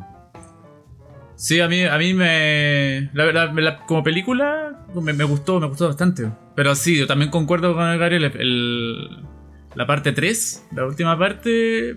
Uh, ahí se nota que está hecha como. Se da una sensación. por- A mí, me- a mí me dio una sensación de que está hecha como la rápida, el, el cierre. Pero. Pero yo me quedo con, con el episodio 1, la parte la parte 1 de la película me, me, me gusta mucho. Me gusta mucho esa, todo el, el concepto y analogía del tren, lo encuentro genial. Eh, creo que esa es una parte bien dolorosa igual. Entonces me parece me, me parece interesante bueno, la, la, la película. Pero cierra mal, bueno, mal. Y con videoclips que hay como que no... mm, No. Pero, yo no creo que pero se que haya cerrado abruptamente. Yo creo que viendo después la filmografía de Makoto Shinkai, te das cuenta de que fue su intención hacer un videoclip. Ah, entonces no sé, ahí ya... Sí, no estoy muy Sí, de un recurso re- repetido, pues, weón. Especialmente en los finales, Ah, weón. sus películas sale, cierra un videoclip, pues, Claro, o sea, güey, con el tiempo que tuvo para hacer videoclip podría haber terminado mejor el, el final, pues, no sé, siento yo así. Claro, este es su final, a su manera. Claro. Claro, bo- bola de él igual, no jugó No, tampoco. tampoco me convence. Claro. ¿Y tú qué pensás, Roberto? A mí me gusta, me gusta más, creo que el, el primer corto me gusta mucho, me gusta mucho porque creo que creo que logra instalar muy bien el tema del hombre contra el contra el, el destino, ¿cachai? Mm. Pareciera como que el, el destino el destino está impidiendo de que de que este reencuentro se produzca, ¿cachai? Claro. El retraso, la tormenta, la separación física, ¿cachai? Y me gusta harto cómo maneja, me gusta mucho cómo, cómo Shinkai maneja el tema de que a medida de que esta, esta, esta- este reencuentro se va mm, aplazando, cómo te va armando el por qué es importante que ellos se encuentren, ¿cachai? Claro. Cómo te, arma la relación entre ellos dos, el pasado de ellos dos, ¿cachai? Cuando él la defiende como de los bullying, del colegio y toda la wea. Me gusta mucho cómo aprovecha esas pausas para hacer que la, la, la, la prórroga de la- del encuentro se, se alargue más y no se note tenso. Me gusta cómo los aprovecha y creo que el- son esos elementos, son esa, como ese, ese, cómo te va entregando, ¿cachai? La construcción de esa relación está tan bien, eh, tan bien contado el tiempo de eso, que cuando el encuentro ocurre eh, se siente como un final feliz, ¿cachai? Mm. A pesar de que, de que toda la película es bien como, como agridulce, se siente como un final feliz. Pues bueno, y después acaba el capítulo y todo es terrible lo que sigue. Pero me gusta eso que se sienta como un final feliz, pues. ¿Cachai? Como que podría terminar la weá ahí y sería un corto re bonito, pues. Besuquense. Sí, pues. Sí, pues Sí. hagan el amor ahí, la, última Ah, cacha. el- Sí, Sí, pues, yo, yo- no sé cómo no, cómo no, no tiraron en la nieve. Muy respetuoso Shinkai ahí en, en las relaciones sexuales. Es un hombre que es un hombre que evidentemente cree en, en el, en el sexo marital. Sí, pues sí, vivió un año con- encerrado con su novia, donde solo hacía el amor y, y- dibujaba, pues entonces imagínate. Claramente, pues. Cree- cree- un tipo que cree en el amor y lo respeta, así. Bueno, continuó con El viaje a Agartha, su, segun- su tercer largometraje. Eh, esta película se cuenta la historia de, de, una chica que conoce a un, tipo muy extraño, que se llama Shan, en un, como en una colina. Mientras te, escuché raro. Me, Soy yo. me parto de nuevo para que quede Parte, bien parte de nuevo, sí. Sí. Bueno, eh, sigamos con la siguiente película, el viaje, viaje a Garta. Esta es la tercera película de largometraje de Makoto Shinkai. Y se trata sobre una chica que mm, en una colina de su pueblo, eh, mientras escucha música que conecta como con un- una radio aficionada, eh, conoce a un extraño sujeto que se llama Chan. Eh, este sujeto la protege de un monstruo extraño eh, que, que pelea con él. Y ella genera cierto vínculo y cree que puede. Yo creo que le gusta, finalmente. Le trata como. Sí, le gusta y, y quiere involucrarse más con él porque es todo rudo y pulento. Sí, Pero finalmente el loco, el loco a los 5 minutos de película muere y tú quedas así como muy loco. Sí. Oh, Sí? ¿qué, pasó aquí? El loco murió. Asuna, que se llama la niña, queda así muy, Sí. queda muy mal y, y se empieza a involucrar en. empieza a averiguar qué, qué cosas habían detrás de la muerte de este loco y. por medio de un profesor es muy extraño que aparece que le empieza a hablar sobre. sobre un reino llamado Agartha y, se da cuenta de que Shan venía de ahí y parte con este profesor a. Agartha con el fin de revivir a ella, con el fin de revivir a Chan, de encontrar a, a Chan, y el profesor, que es el que sabe todo esto, este mundo extraño, con el fin de revivir a su mujer. Claro. Morisaki se llama el profesor. En, algún, en un punto de la película, Morisaki le eh, cuenta la historia eh, de Izanagi, un semidios japonés que fue al inframundo a revivir a su esposa y que los dioses le dieron la oportunidad de revivirla, pero le dijeron que no la mirara. El weón, como estaba muy enamorado, la miró igual. Se dio cuenta que su esposa era un ser feo en las penumbras del infierno. Y por lo tanto, los dioses le quitaron su oportunidad de haberla revivido y la. Y lo devolvieron a la tierra. Y, y Izanagi se terminó sacando prácticamente los ojos en el futuro y haciendo que toda su vida fuera una miseria. Claro. Esta, esta, eh, esta historia que cuenta Morisaki está, eh, está en un libro de tradiciones japonesas que se llama el Kojiki, es un libro, el libro más viejo de Japón, eh, donde hay un sinnúmero de historias recopiladas y básicamente significa eh, cuentos viejos o colección de cosas antiguas. Y tiene los principales relatos que vienen de la finalmente de la religión japonesa que es el sintoísmo. Ahora, después de haberles contado esto, eh, el mito de Izanagi tiene una relación gigante con con otro mito que se llama el Orfeo, de Orfeo, que básicamente pasa lo mismo. Mm. Orfeo es un. Es un semidios griego, sino de, de- parece que es Dios finalmente. Que baja al inframundo Hades a revivir a su esposa. No, Orfeo, Orfeo es un semidios. Orfeo hijo, es un- de, hijo de Apolo. Orf- Orfeo semidios baja a revivir a su esposa. Eurídice. eh, y la y le pide le pide a Hades que la reviva finalmente la dejan revivir pero le dicen que no la, no, no la mire ah, cuando va subiendo no la mira hacia atrás. Eh, Orfeo dice, ya bueno, sube con su esposa, pero ¿cómo se llamaba la esposa que lo dijeron recién? Se me fue el nombre. Euridice. Eu- Euri- Euridice. Al ver que Orfeo no la mira, le da color. Dice, tú no me amás, y tú viniste por las puras y la cuestión. Y Orfeo se da la vuelta para mirarla y finalmente la loca vuelve a morir. Porque no comprendió su propósito. Orfeo se va al cielo, o sea, vuelve a la tierra, se saca los ojos, todo es mal. Y así un, y así un, un, un montón de, de veces que esta historia ha sido contada de gente que desciende al infierno o va hacia el cielo a buscar algo y que finalmente fracasa y vuelve a puro sufrir. po. Claro. Y... ¿Por qué, estamos relacion- ¿Por qué estoy relacionando esta historia con, de Makoto Shinkai con, con la construcción de algo folclórico? Eh, final, es una relación muy simple, creo que no nos vamos, no, nos- no nos vamos a detener mucho rato en esto. Eh, la, voy a poner un poco tec- eh, eh, como académico para usar terminología que está sacada del, libro. Eh, Es una relación también de ecuación, ¿cachai? Que, se le que es una ecuación muy simple que, que es el Tecné más el Cairo que finalmente se vuelve un Esquías. ¿Qué es la, la? Es un, mito, es un relato mitológico viejo, o sea, muy conocido.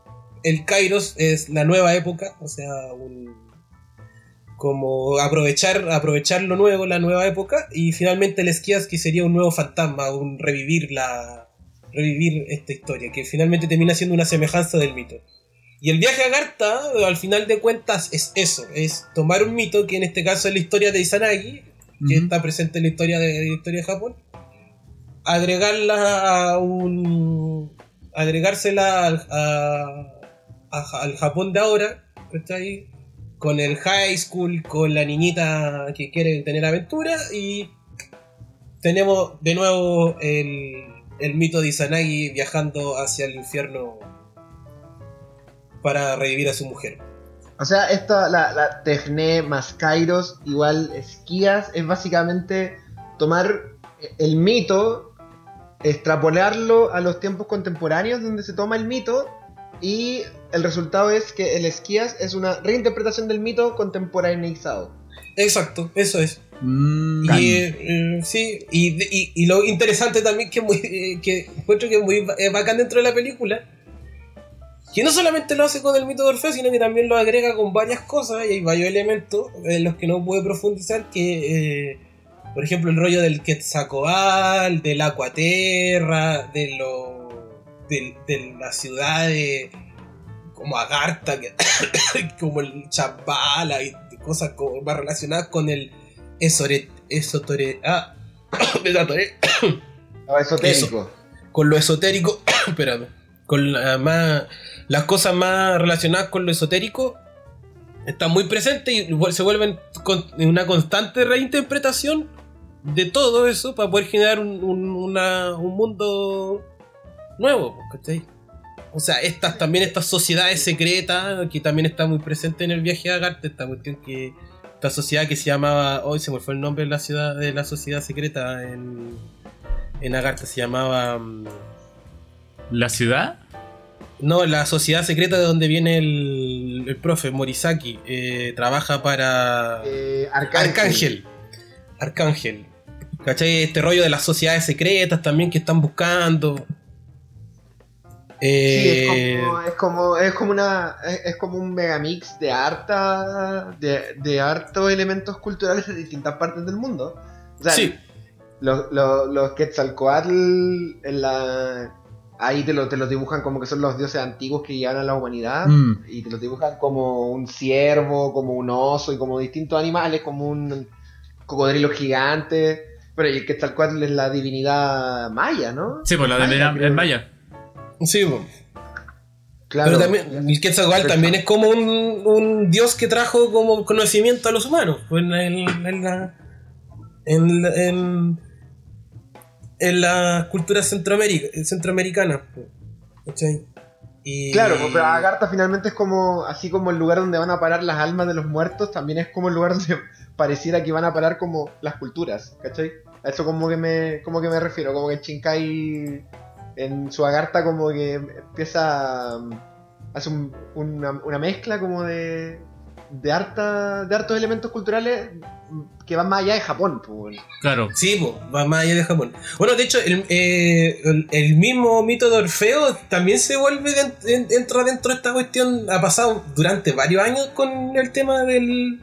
Esta, eh, como de revivirlo, ¿cachai? O sea, de hecho, el mito de Orfeo se vuelve muy, muy conocido en, en la época del Renacimiento cuando se hace una... Se hace como una... ¿Cómo decirlo? Como un un musical, no es un musical, es como. Es como una, una obra. eh, así como la. Esta. Ay, ay, espera, a ti te encantan estas cuestiones, ¿cómo se llaman? Una ópera, se hace una ópera, perdón, se me había perdido el tema. Se hace una ópera sobre Orfeo, ¿cachai? Y se le agrega también todo una serie de elementos en torno a la. a, a- a la- a aquella época, pues, ¿cachai? Y... Ah, sí, pues la de Monteverdi, pues, weón, ¿verdad, pues, weón? La fábula de Orfeo. Sí, pues, ¿cachai? Entonces, es un... Si bien... Si bien no es una... No es como un gran análisis que podamos caer en, en- como en esta ecuación simple, es muy utilizado para llevar al... para utilizarlo en el cine, ¿cachai? O sea, esto de tomar un mito y reinterpretarlo y agregarle cosas Mm. de ahora es súper... Suele ser muy... eh, puede ser muy interesante. Sí, pues a mí algo que me gustó de, en el tema de la reinterpretación del mito de Orfeo es que es que siento que que Shinkai como que juega mucho con, con los elementos originales del mito y el cómo los inter- reinterpreta a su manera, en el sentido de que Orfeo cuando va regresando con Eurídice, eh, Hades no quería que Eurídice se fuera, porque es Hades y los dioses son así. Entonces el loco para engañar a Orfeo lo que hace es que Hades le había dicho de que no podía mirarla hasta que le tocaran los, hasta que llegaran a la superficie y los rayos del sol los tocaran. Pues. Mm. Entonces Hades engaña a Orfeo y, y proyecta unos rayos de unos rayos de luz del sol, ¿cachai? Eh, antes de que los locos salgan de la caverna. Y ahí el loco se da vuelta y la mira, pues, weón. Y como no habían todavía llegado al sol real, la weona queda, queda ahí en el, en el infierno para siempre, pues. Entonces esa, ese concepto que los dioses de cierto modo como que engañan a los humanos para para que los deseos humanos no se cumplan y así los dioses, o sea, los humanos no le puedan torcer la mano a los dioses, a la voluntad, ¿cachai? Y no puedan ir en contra de lo inevitable, que en este caso es la muerte. Eh, me gusta cómo lo, cómo lo giran en, en Agartha, ¿cachai? Como, que es, bueno, es como casi de los últimos giros de la película, que no sé si decirlo, mejor no decirlo. Eh, pero me gusta el girito que le dan cuando llegan finalmente a este- ante esta situación de, ya, tu ser querido va a revivir, pero para que reviva tiene que pasar esto. Claro. ¿cachai? Me gusta. Creo que a la hora, a la hora de, de reinterpretar como los mitos o de que creen sus propias historias reinterpretando mitos antiguos, eh, ahí, ahí creo que radica como la creatividad de lo- del autor, ¿cachai? Como en cómo, en cómo le, le vuelve refrescante algo que ya se ha contado tantas veces. Claro. Yo creo, que, princi- yo creo que principalmente cuando empezáis a agregarle cosas del. Creo que cuando más funciona la reinterpretación del mito es cuando le, le agre- le agregáis cosas de, de tu época. Creo que ese juego es súper divertido. Creo que.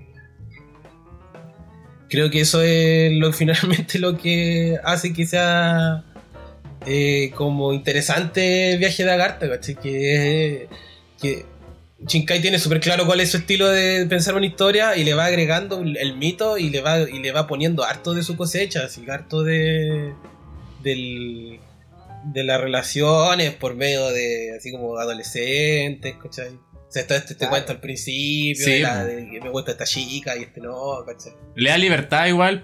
De- pues, especialmente en la parte como del amor dentro de la misma historia, pues. Esa como relación del, de la Asuna con, con el hermano del cabro que le gustaba, el Shun, que, que el hermano mayor, el Chin. Entonces, como que igual esa, esa relación como que al principio era como conflictiva, pero después como que se, se- hay, una- hay una cierta, no sé si atracción, weón, pero sí una, un- una, un- Ah, Hay una vibra. hay una Vibra vibra, sí, hay, hay algo, ¿cachai? Que, que la, la hace después conllevar este viaje juntas, ¿cachai? Estos dos personajes, ¿cachai? De que un momento también ese juego del, del Morisaki que es como enemigo y, y al mismo tiempo amigo a la vez. Entonces hay- una libertad que es bien interesante en esta película que- con, con los personajes principales. Que se, que se lo permite obviamente Shinkai. Sí. No, y, y- y es bacán como. Esto se llama. Esto deberíamos hablar en algún, pro- en algún programa, que es la, la instrumentalización de los personajes. Mm, que cómo, cómo Shinkai in- instrumentaliza eh, a sus dos protagónicos, que bueno, el profesor y la, y la niña, de que claro, pues en el mito de Orfeo tú tienes eh, un personaje que tiene un deseo y emprende este viaje, fracasa. Y aquí tienes dos personajes que tienen el mismo deseo. Ah. Entonces se, acompa- se acompañan, ¿cachai? Pero es bacán que finalmente a medida que la historia va avanzando, ¿cachai? Eh, a pesar de que los dos personajes tienen en- las mismas metas, los mismos objetivos, eh, finalmente se antagonizan, pues, weón. mm. Como por las reglas que te va instalando esta nueva reversión del mito, se antagoniza un, un objetivo con el otro, pues, ¿cachai? Y ahí como que el drama pasa de ser el hombre contra, lo- contra los dioses, pasa a ser la voluntad del hombre contra la voluntad del propio hombre, ¿cachai? Claro. Los deseos del hombre versus los deseos de otro hombre, es como si yo te puedo cagar, te cago. Claro, aparte que también el... Que, que a mí me, me pareció fascinante el, esta teoría eh, de la mezcla de la mitología con, lo- de hoy, pero dentro también del mismo eh, emo- emotividad y concepto del duelo. El duelo eh, se presenta en toda la película, entonces también lleva la, a la reinterpretación de, de ca- de cada personaje cómo lleva el duelo, cómo lleva las personas el duelo. Al final, y eso a mí, por ejemplo, me hizo mucho linkearme y, y atraerme a esta película, de cómo llevar el duelo de, de, la- de las muertes. ¿cachai? Encuentro como que igual el, eh, extrapolarlo a una parte mitológica es sumamente creativa, esta parte de, de- de la filmografía de Shinkai. Claro, porque desde lo terrenal la película se puede tratar de eso, ¿cachai? Exacto. De cómo, cómo lleváis tú la pérdida. pues. Claro, Claro, sí. Porque de hecho sobre, sobre el cómo los personajes llevan la pérdida es sobre cómo Shinkai construye la tridimensionalidad de los personajes. claro, Y, y sobre la tridimensionalidad de esos personajes, cómo Shinkai define el final de cada uno de los personajes, ¿cachai? claro. Onda. la- lo- obvia- o- obviamente el personaje que, que. Ninguno de los dos parte tolerando la pérdida, porque si no, no emprenderían el viaje, ¿cachai? Exacto. Pero, pero el recorrido que van logrando a lo largo de este viaje y cómo las contradicciones de los personajes, ¿cachai? Se van agudizando eh, por las dificultades que son. Las dificultades que le pone Chikai son las dificultades de cualquier película de aventura, son de de Indiana Jones, por toda Exacto. la película, pues. Eh, pero el, el cómo los personajes reaccionan a esas dificultades, ¿cachai? Arma. Arma. ese- esa, esa tesis inicial con la que. con la que parten los personajes. Se reafirma. No quiero entrar en spoiler, pero se reafirma bacán al final. Mm, Bacán al final.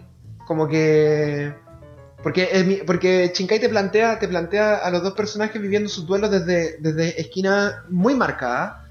Y, y finalmente, aunque opuestos en su inicio, la niña muy deprimida y el profe así como muy, se- muy sabio, eh, esas esquinas se reafirman hacia el final. A causa de este viaje. ¿Cachai? Y en ese sentido, como que los personajes siempre son súper fieles a sí mismos, pues. claro, Y eso, y eso creo que es difícil de conseguir porque porque a veces uno tiene que castigar a los personajes. po, ¿cachai? Shinkai castiga a sus personajes en esta película. po, weón. claro.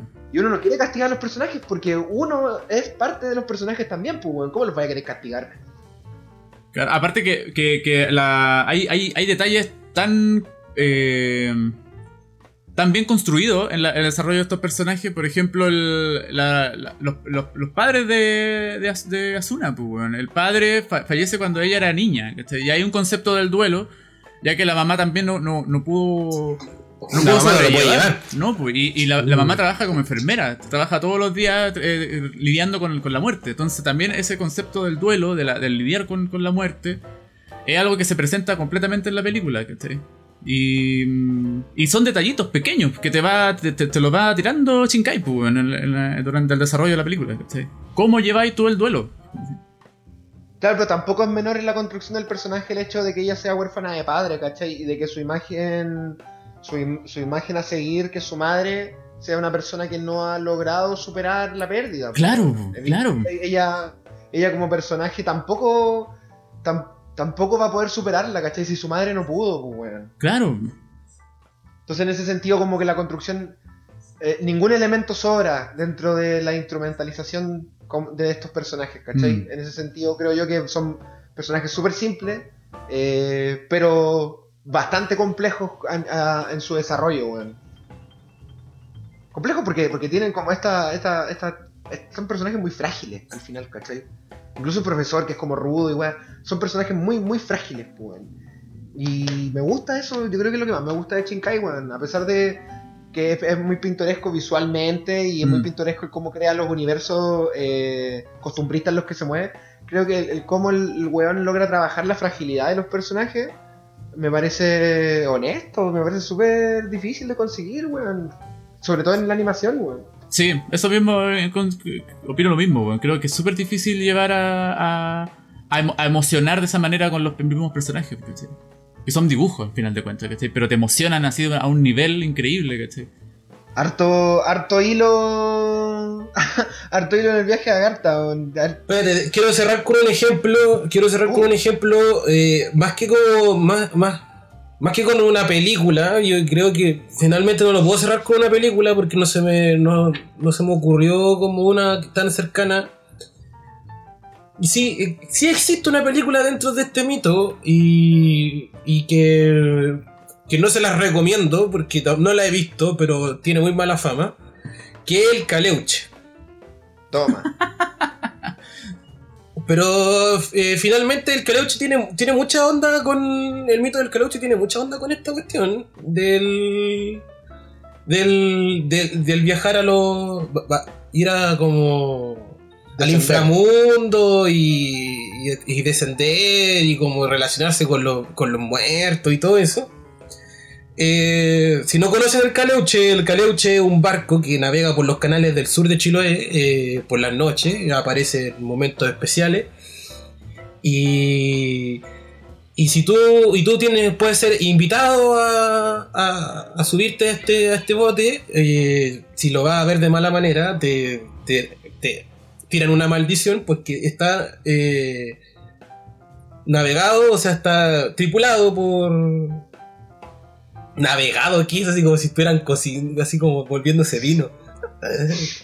Eh, Está tripulado por brujos que tienen harto poder y que te pueden cumplir un sinnúmero de deseos y que te pueden llevar también a ciudades eh, profundas en el mar de Chiloé, puertos que están escondidos, como el puerto de Xikaldak, Tren Tren, eh, puerto escondido de Kikabí y la corte de los reyes de los brujos. Fuck. Wow. Esto, entonces, donde te pueden cumplir y hacer un montón de deseos. Sin invitado. Si eres invitado, obvio. Así que, para crear una relación con, dándole un mitito de aquí de Chile, el, el, el Caleuche, hicieron una película del Caleuche, no la he visto, su director no lo recomiendo, así que... Ah, pero ah, hay una película eh, de Robin Williams, ¿no? Más allá de los sueños. Más allá de ¿cómo los sueños, sí. Y él, eh, es el viaje, el viaje a buscar a la ah, de esposa. veras. Sí, pues Robin Williams, su esposa fallece, él se va al cielo. Él también muere. Se va al cielo. Estoy, quizá estoy mintiendo. Y No, al revés, como que pues, dice, sí, pues. Y dice, pucha, quiero ir a buscar a mi esposa, pero no está en el cielo. Mi esposa se fue al infierno. Claro. Entonces eh, obtiene como un salvoconducto y, y desciende al infierno a buscarla y como que la película se trata sobre, para la redundancia, Robin Williams, que fue una persona muy buena durante toda su vida y por eso se fue al cielo, eh, deambulando por el infierno buscando a su esposa y bueno, y hasta que la encuentra y de nuevo el mito de Eurídice. pues, bueno. Claro. Entonces, Sí. nada sale bien. Nada sale bien cuando uno desciende a los infiernos, porque eh, Oscar Wilde decía de que finalmente ese mito se trata sobre reencontrarse con los propios demonios internos de uno, ¿cachai? Uno no baja al infierno a buscar a alguien más, uno baja al infierno y se encuentra a sí mismo, pues bueno. Ah, Oh, conchetumare. Bueno, en, en esa película meten harto de la pintura y por lo menos podría ser como una re- interpretación de cierta forma. Hay harto como de que él era pintor y viajan como por cuadros, weá. Sí, pues, sí, pues hay como una re- hay como una reivindicación de la pi- pictográfica de, de la, de la Europa renacentista. ¿no? sí. Eh, bueno, entonces eh, nos vamos a detener aquí, en pos del tiempo, no queremos tampoco aburrirlos con un programón de 8 horas, que tampoco queremos aburrirnos nosotros con eso. eh, pero falta mucho, falta mucho todavía por recorrer en este camino folclórico con el gran Makoto Shinkai. Todavía falta sin duda su plato fuerte, Your Name. Falta el Jardín de las Palabras, la favorita de Esteban. Y su última película, El Tiempo Contigo. Que ya les adelantamos que van a ser las películas que vamos a ir re- revisando eh, en el próximo capítulo. Revisándolas no a modo de crítica, reseña u recomendación, sino de esta manera punto de giresca que tenemos ahora de abordar las cosas, de ver cómo, ver cómo desde la lectura folclórica eh, nace la construcción narrativa en la obra de Makoto Shinkai. Eh, Esteban, ¿algo que agregar para ir cerrando? Eh, la verdad que no, que bueno, que, ojalá que hayan disfrutado harto este capítulo. Eh, como decía Pelado, vamos a seguir trabajando y contándole más este desarrollo analítico de- de- del cine de Shinkai en el próximo capítulo. Y es- estén atentos porque ya se viene como el análisis con Your Name, que es su gran éxito, y, y las demás que me encuentro maravillosas. ¿3D? Eh, muchas gracias por habernos escuchado. eh, espero que les haya gustado este esta forma de ver la filmografía de Makoto Shinkai nos quedan sus platos fuertes. Este es una pequeña pincelada, así como nos vemos en el mismo en el próximo canal a la misma hora, así que ojalá que les guste y dejen sus comentarios, les voy a dejar un, un tema dedicado y muchos saludos como siempre a todos los que nos dan su fidelidad. Y sí, recuerden suscribirse, dejar sus comentarios, amenazas de muerte de arriba, de abajo. Y lo estamos leyendo, así como ustedes nos están escuchando. Muchas gracias a todos y como Sayonara. Sayonara o más. ¡Sayonara! ¿Qué razón todo esto, weón? Ahí, ahí era la canción. Música maestro.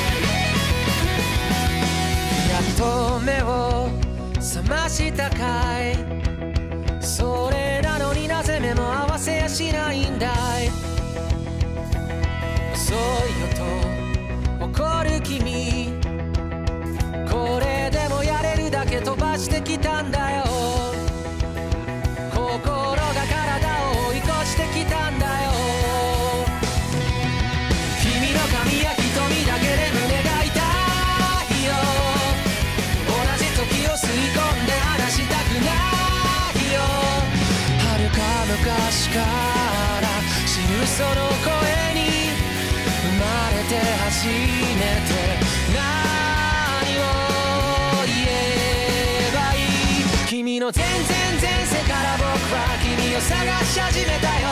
その不吉祥な笑い方をめがけてやってきたんだよ。君が全然全部なくなってチリチリになったって。もう迷わないまた一から探し始めるさ。むしろゼロから